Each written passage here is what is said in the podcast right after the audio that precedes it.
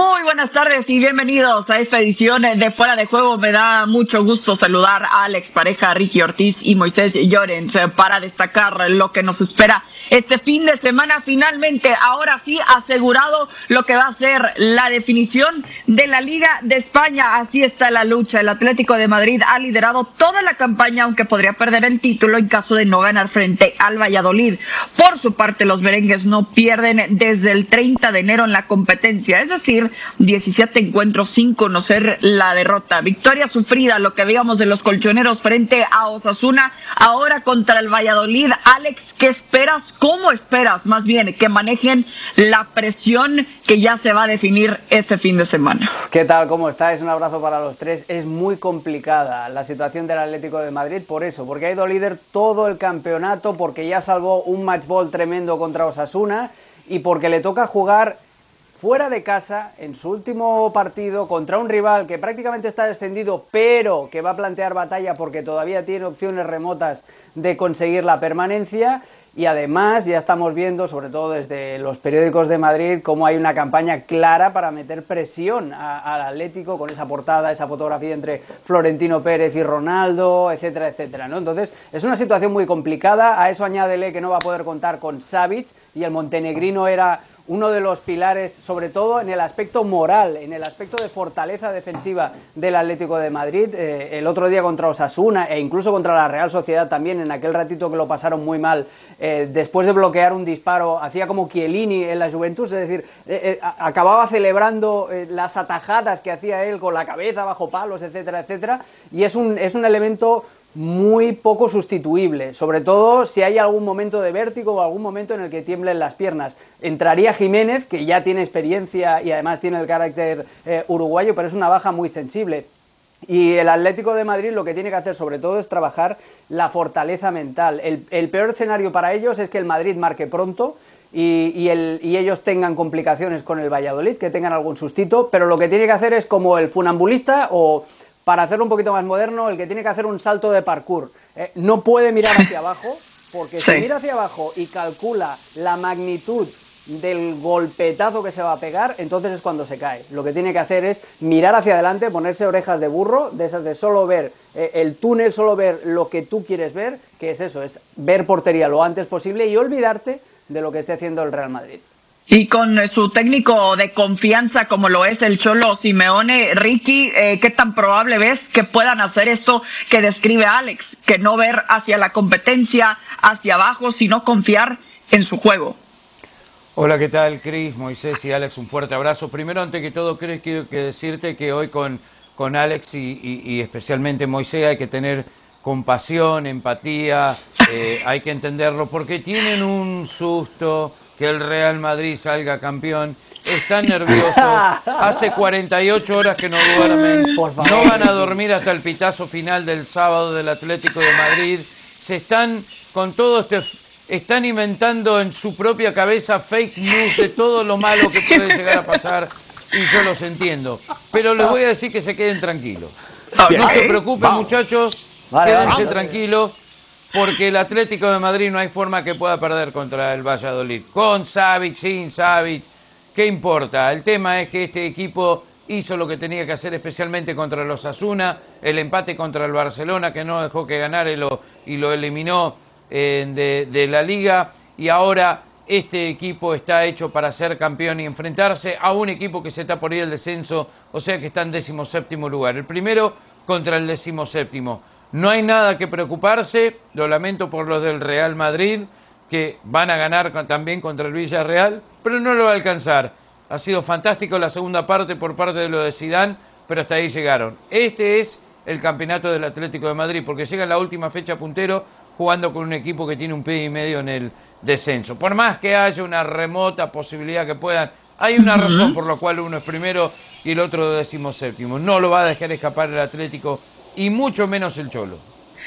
¿Cuánta tranquilidad te dan las palabras de Ricky Moy? Pues mira, te voy a enseñar una cosa ultra secreta. A ver. Carta de pago y carta de tal, billetes de avión. Uh. Chao. El sábado puede ser que a las 9 de la noche haga uso de los billetes de avión A Cancún. a la cueva. No, a Cancún no, porque no me admiten a Cancún. Directo a la cueva. y de ahí no salgo. En tres semanas. Y eso que el Madrid no juega la final de Champions. Si no, ya hago todas las vacaciones en la cueva, ya te lo digo. Pero realmente ah. ves esa posibilidad, Moy. ¿Realmente? escúchame, yo un consejo a los hinchas del Atlético de Madrid que los estén viendo. No celebren el título si lo ganan hasta un cuarto de hora, 20 minutos después de que el árbitro pita al final del partido por lo que pueda pasar. O sea, cuando el árbitro cuenten 15 minutos después. Entonces, si no ha pasado nada y no hay noticias raras, ya pueden celebrar el título la gente del Atlético de Madrid. Pero mientras tanto, tranquilidad. No, vamos a hablar en serio. Eh, hombre, el, Madrid a ver, históricamente, y, Alex, y bueno, Alex y todos lo, podéis estar de acuerdo, ¿no? Pero, pero Alex habla de lo que hablo. Históricamente al Madrid se le debe alguna en el último partido de liga. Porque tuvo dos consecutivas, como todos sabéis, eh, hace ya unos años, en el 92 y en el 93, que el Barça le levantó la liga en el último partido en Tenerife. E históricamente, eh, eh, pues no sé, el karma igual le debe alguna al Real Madrid. Ahora, dicho eso, el, el Atlético de Madrid llega a Valladolid sabiendo que solo le vale ganar, que no se puede despistar porque empatar sería arriesgar demasiado eh, en el Atlético Madrid saben que el Villarreal, que juega contra el Real Madrid, va a tener la cabeza puesta en la final de la Europa League del miércoles siguiente ante el Manchester United. Por lo tanto, Unai Emery va a sacar un equipo, bueno, dice que competitivo. Yo quiero ver qué competitivo es ese equipo, el que va a sacar el, Villarreal ante el Real Madrid. Y con todo, en eh, Valladolid, y hay que poner en contexto para que la gente lo entienda bien, eh, hay una guerra civil, una guerra civil entre comillas, eh, y metafóricamente hablando, entre la propiedad del club, entre Ronaldo Luis Nazario, el propietario del Valladolid, los medios de comunicación y los aficionados, porque acusan a Ronaldo de que no ha invertido lo suficiente como para hacer que el equipo esté a punto de bajar a segunda división. Y por ahí se despista un poco, por ahí se desvía un poco la atención del Valladolid en el foco del partido. Eh, para el Valladolid bajar a segunda división es un drama. ¿Por qué? Pues porque tiene un propietario, como te digo, que es Ronaldo, que no le entraban los planes bajar a segunda división y que una vez, si se consume el descenso del Valladolid a segunda división, pues Ronaldo posiblemente tenga que vender el club y a partir de ahí a ver cómo evoluciona. Por lo tanto, el Cholo que sabe lo que tiene que hacer, que es tratar de arrasar desde el primer minuto del partido y ahí asegurar el título de liga. Para acabar, que me he alargado mucho. En la cadena SER han entrevistado hace un ratito a Sergio González, en el programa El Larguero, al entrenador del Valladolid, y dice que él espera un Atlético Madrid que salga un ciclón en los primeros minutos de partido. Pues esa es la lectura, esa es la lectura que, posiblemente haga el Cholo Simeone para tratar de eh, evitar pues claro, es, es, lo, es, lo, que tienen es lo que tienen que hacer, ¿no? Pensando en Madrid y que le entres a, ellos les entren las dudas y los miedos de perder un campeonato que han tenido en la mano durante todo, toda la temporada. Eh, exacto, y lo que tendrá que hacer el Real Madrid, eh, Alex, es eh, aprovechar las posibles rotaciones de Unai Emery, que está quizás ya pensando, por más que digan que no y se tienen que concentrar en el próximo partido que tengan en la final de la Europa League. ¿Cómo podrá aprovechar esta situación Zinedine Zidane? Bueno, pues lo podrá aprovechar en el, en el sentido de que se va a encontrar a un rival que también se juega cosas, ¿eh? porque el Villarreal, eh, aunque tiene la final de la, de la Europa League eh, en el horizonte el miércoles que viene contra el Manchester United, pero también se juega, si gana y espera un tropiezo, se produce un tropiezo de la Real Sociedad del Betis, eh, podría entrar también directamente en Europa League, porque la, la otra opción es clasificarse para la Conference League, esta nueva tercera categoría que se ha inventado la UEFA. Entonces, tiene algo que jugarse, lo que pasa es que, claro, yo dudo que vayamos a ver a Gerard Moreno, dudo que veamos a ver a Etienne Capué, por ejemplo, que lleva mil minutos, o más de mil, pero muchísimos minutos en el centro de la cancha, eh, quizá también alguna rotación en, eh, en la zona de centrales, no sé si Pau Torres y Albiol van a, van a estar los dos, teniendo en cuenta eso, que que el Manchester United está a la vuelta de la esquina, entonces sí, que van a intentar ganar, sí, pero ¿lo van a hacer con los eh, mejores elementos disponibles? No, y eso yo creo que va a favorecer al Real Madrid, que tiene que hacer su partido, que recupera además a Barán y a Sergio Ramos, y eso le permitiría a Zidane también si quiere, si así lo interpreta, jugar con una defensa de, tres centrales y dos carrileros.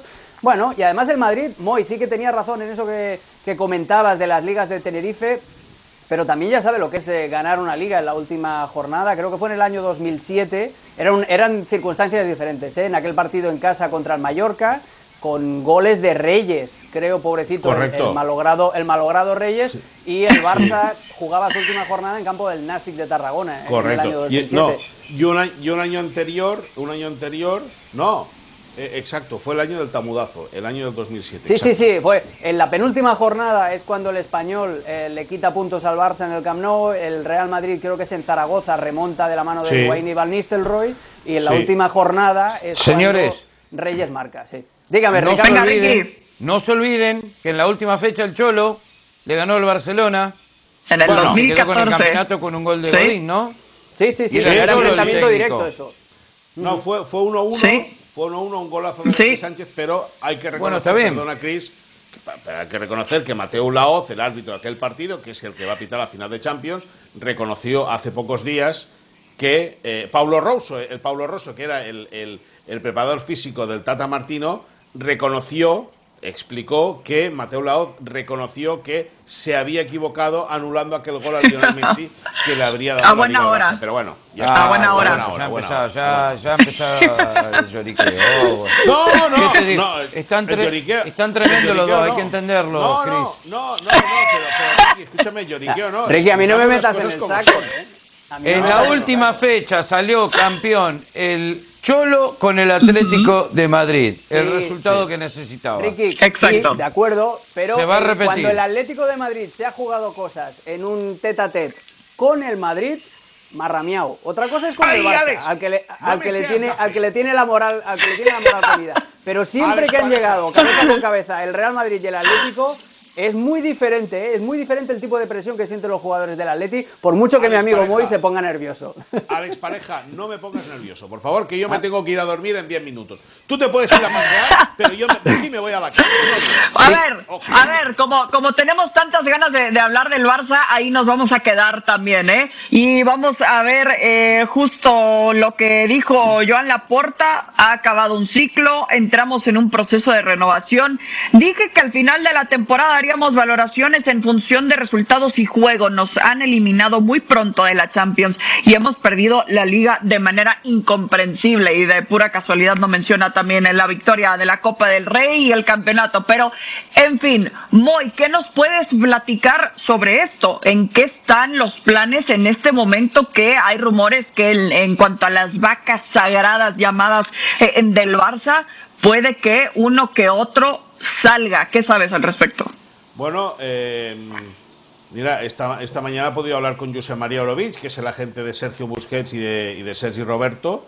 Eh, está en Alemania a día de hoy. Es verdad que ha recibido una notificación por parte del club eh, informándole que le gustaría tener, mantener una reunión con, con, con él en breve para, para, poder hablar, pero claro, aquí el problema son las, las fichas que cobren los jugadores. Es decir, yo también puedo querer hacer una revolución, pero si no tengo para liquidar eh, a la gente, la gente va a decir, bueno, tú, tú me quieres echar, pues échame, pero págame sí, suerte. que me vaya.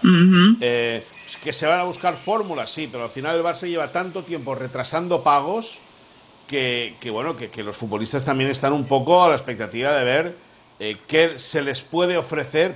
Nadie se quiere ir del Barça como nadie se quiere ir del Madrid o del Atleti, eso es evidente.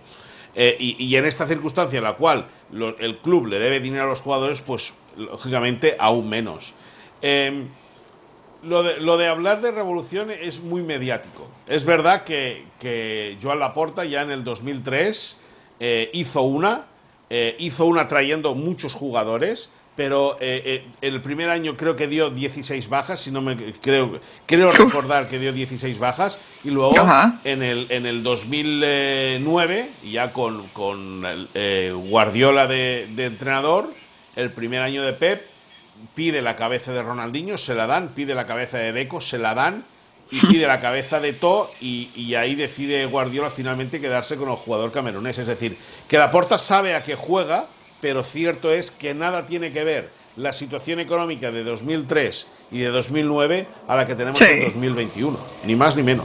Con, una novedad también, ¿eh? con una diferencia muy grande. Eh, antes, eh, muy estas decisiones, que la, decisión sobre todo del, del, cambio de técnico, si se produce, o de esta revolución en la plantilla, antes la Porta las consultaba con el oráculo las consultaba con, como de unos trusañó, como, como le llamaban en Cataluña, los consultaba con Johan Cruyff, que era el consejero de, de Joan Laporta. Ahora Laporta está solo, ¿eh? Ahora Laporta no tiene a Johan Cruyff para que le guíe y para que le diga, pues adelante con la contratación de Frank Rijkaard, que en su momento fue un riesgo pero, Pero Alex, Alex, dígame. Alex, una cosa, una cosa, una cosa.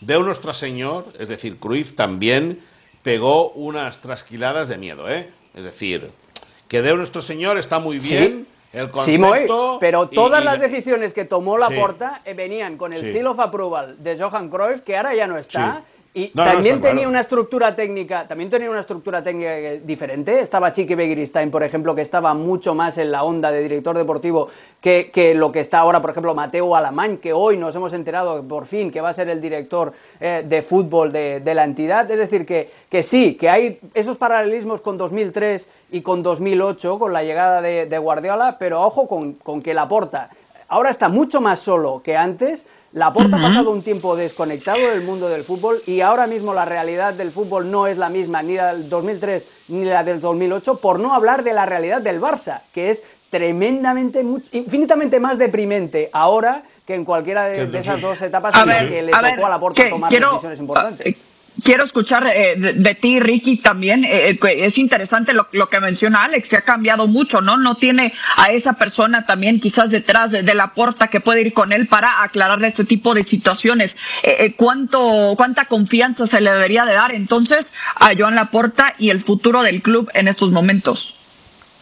Lo que pasa que, aunque tenga un Cruyff o alguien mejor que Cruyff al lado ahora, no haría ninguna diferencia. Eh, este equipo está golpeado por donde lo mires, por la edad de los jugadores, por lo que han sufrido, por, como dice Moisés, que no les pagan. No es que eh, necesitan el dinero inminente, eh, ya.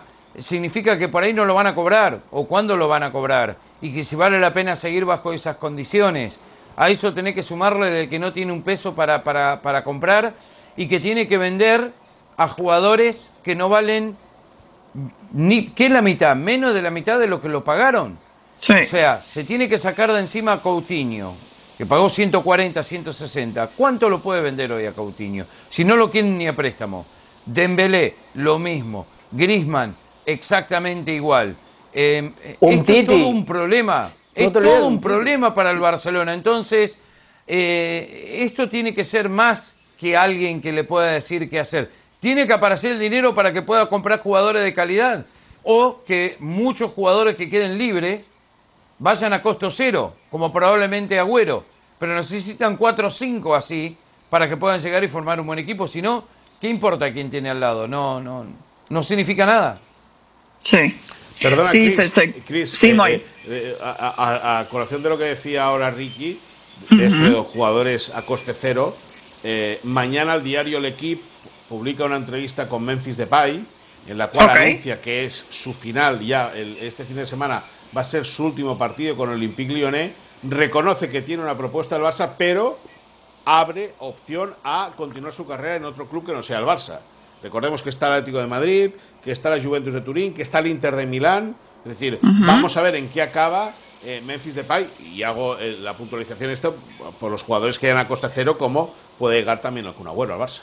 Lo del Kun Agüero es, me parece una barbaridad, ¿eh? O sea, me parece, porque han trascendido ya también los compañeros hoy de la cadena SER, por ejemplo, entre muchos otros, ya daban a, entender lo que iba a cobrar el Kun Agüero, que son 5 millones de euros netos, esto en bruto son 10 millones de euros por un futbolista que ha jugado 7 partidos de Premier League esta temporada y que no fue titular, que tan solo ha anotado dos goles en la Premier es, un error tremendo. O sea, si estamos hablando de revolución, de rejuvenecimiento de la plantilla. Eh, Pero el año pasado ¿no, crees que, el valor queda en mantener contento a, Leo Messi, que es una de las prioridades ahorita del club? que no?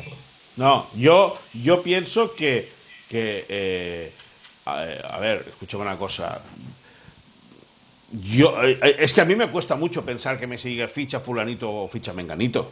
A mí me cuesta mucho pensarlo y creerlo. No, no, no, no, pero, pero quizás Joan Laporta está encontrando a como de lugar Sí, eh, darle, pero- aunque sea una Chris, pequeña alegría a Messi, ¿no, Moy? Yo, yo, a ver, una pequeña alegría. Evidentemente se va a alegrar de tener a su amigo, pero Messi, eh, y, tonto no es. Y, y Messi sabe que el Kun y Messi en la selección argentina no funcionaron.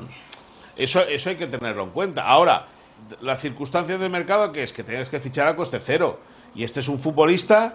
Pero- eh, eh, sí, no, un segundo. Que, que tiene. Que, que yo, yo no soy partidario de eso. Es decir, si hablamos de revolución, si se habla de revolución, lo que no puedes hacer es obviar que puede. Y, y, y- y sé cuál es la situación económica del Barça, y hablar de Haaland es un sacrilegio a día de hoy. Pero si tú Sí. quieres hacer o hablas de revolución, tú no puedes decir que tu gran empuje económico va a ser eh, tratar de renovar a Lionel Messi sí o sí y dejar escapar un año a Haaland.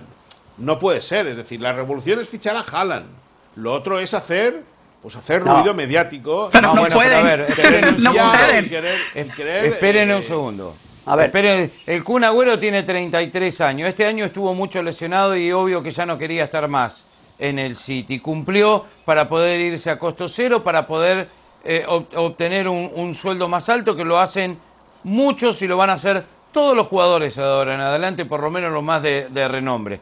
No me vengan con que Agüero ya está terminado. No, no, por no, yo no favor, he dicho eso, me eh. extraña. Yo no lo he dicho, No, eh, no, no lo no, he dicho, no. eh. No me vengan con, bueno, Alex, que, que el Kun Agüero está terminado, porque el Kun Agüero con 33 años y poniéndose en forma es un tremendo jugador de fútbol. Bueno, con eh, Messi funcionó, pero no funciona porque perdieron dos finales por penales en Copa América y una final en el Mundial en el, en el minuto 118, lo cual el Sí, Kun pero- Agüero estuvo pero- lesionado y en el último partido Sabela lo saca y nadie sabe por qué. Pero sí, han hecho un muy buen complemento juntos. Y es importante también para Messi tener a alguien eh, a su lado como lo tenía Luis Suárez. Messi Pero es que- aparentemente es necesita que- ese tipo de compañía. No me vengan Pero, con que el Kun Agüero está terminado, ¿eh? Pero no, no, no, yo no, yo no, perdona, yo no digo que esté terminado, pero ahora, ahora, si, si, y es que has dado en el clavo, es decir, si la idea es tener al- a la figura, reemplazar la figura de Luis Suárez con el Kun Agüero, si esa es la idea,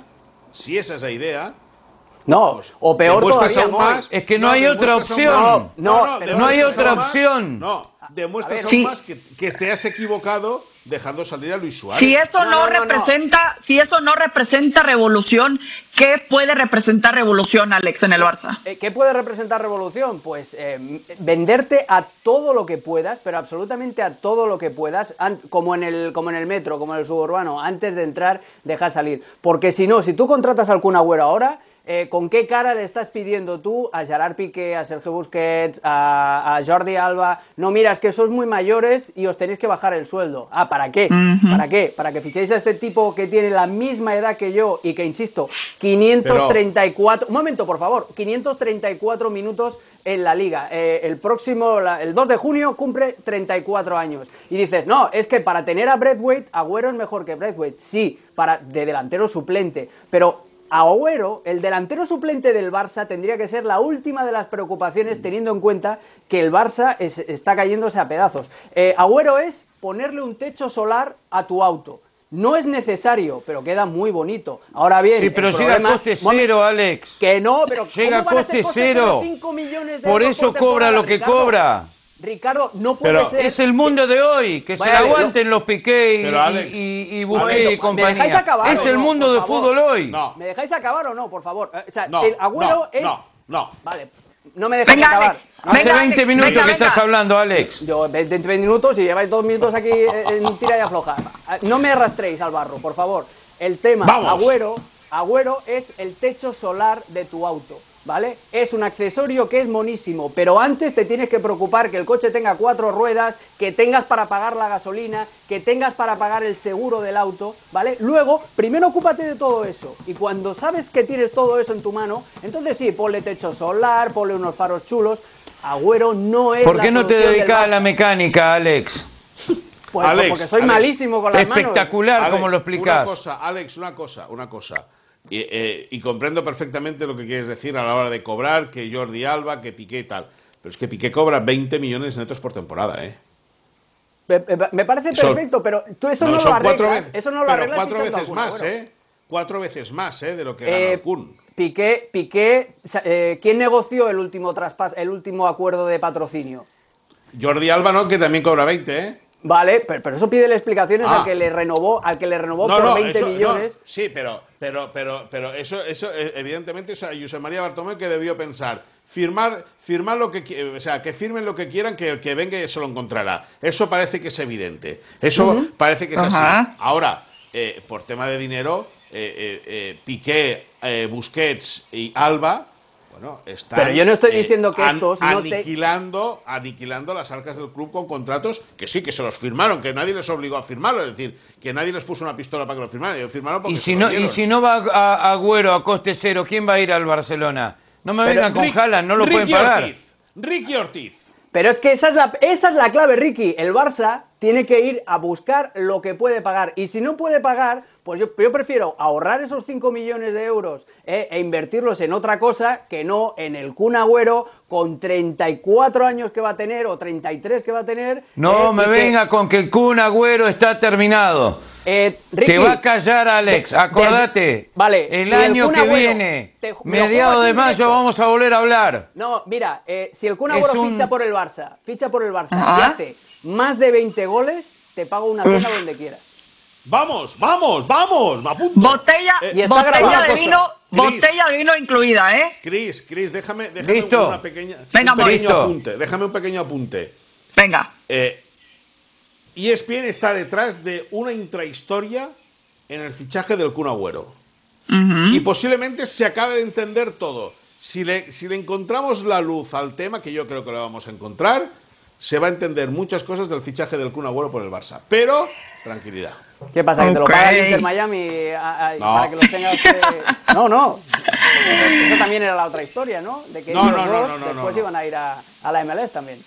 Eh, estoy seguro que el dinero no lo vas a poner vos, Moisés. Eso estoy seguro.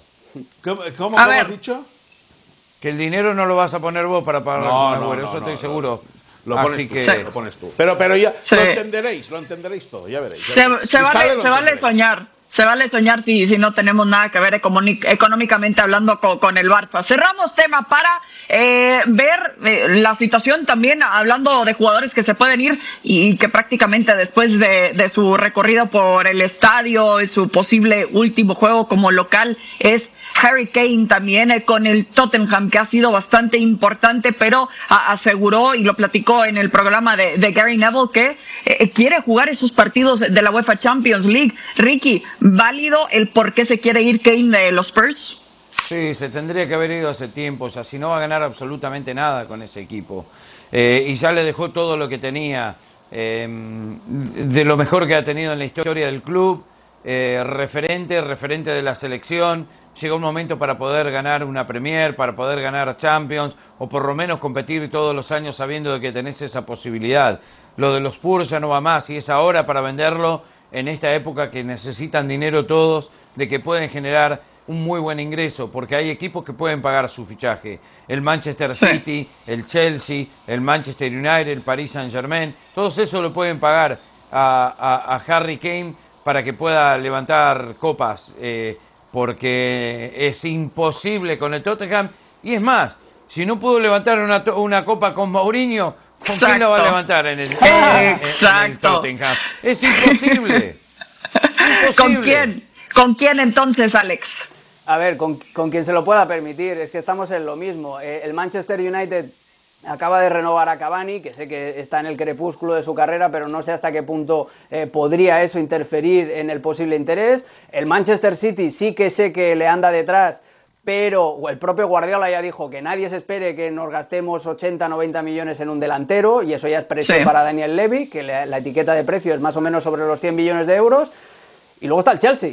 Eh, si porque también los jugadores británicos es, muy arriesgado sacarlos fuera de las islas y sacarlos fuera de su, de su ecosistema. Entonces veremos a ver quién se lo puede permitir, pero tampoco hay tantas opciones. No saben manejar del lado correcto de la calle, ese es el problema. Harry Kane al Barça, Moy, ¿o qué? En la PlayStation sí. En el fútbol manager y haciendo el truco. En la vida real, Perfecto. en la vida real, y con pero eso no. cerramos esta edición de Fuera de Juego. Gran, gran plática, compañeros. Alex, Moy, Ricky, hasta la próxima.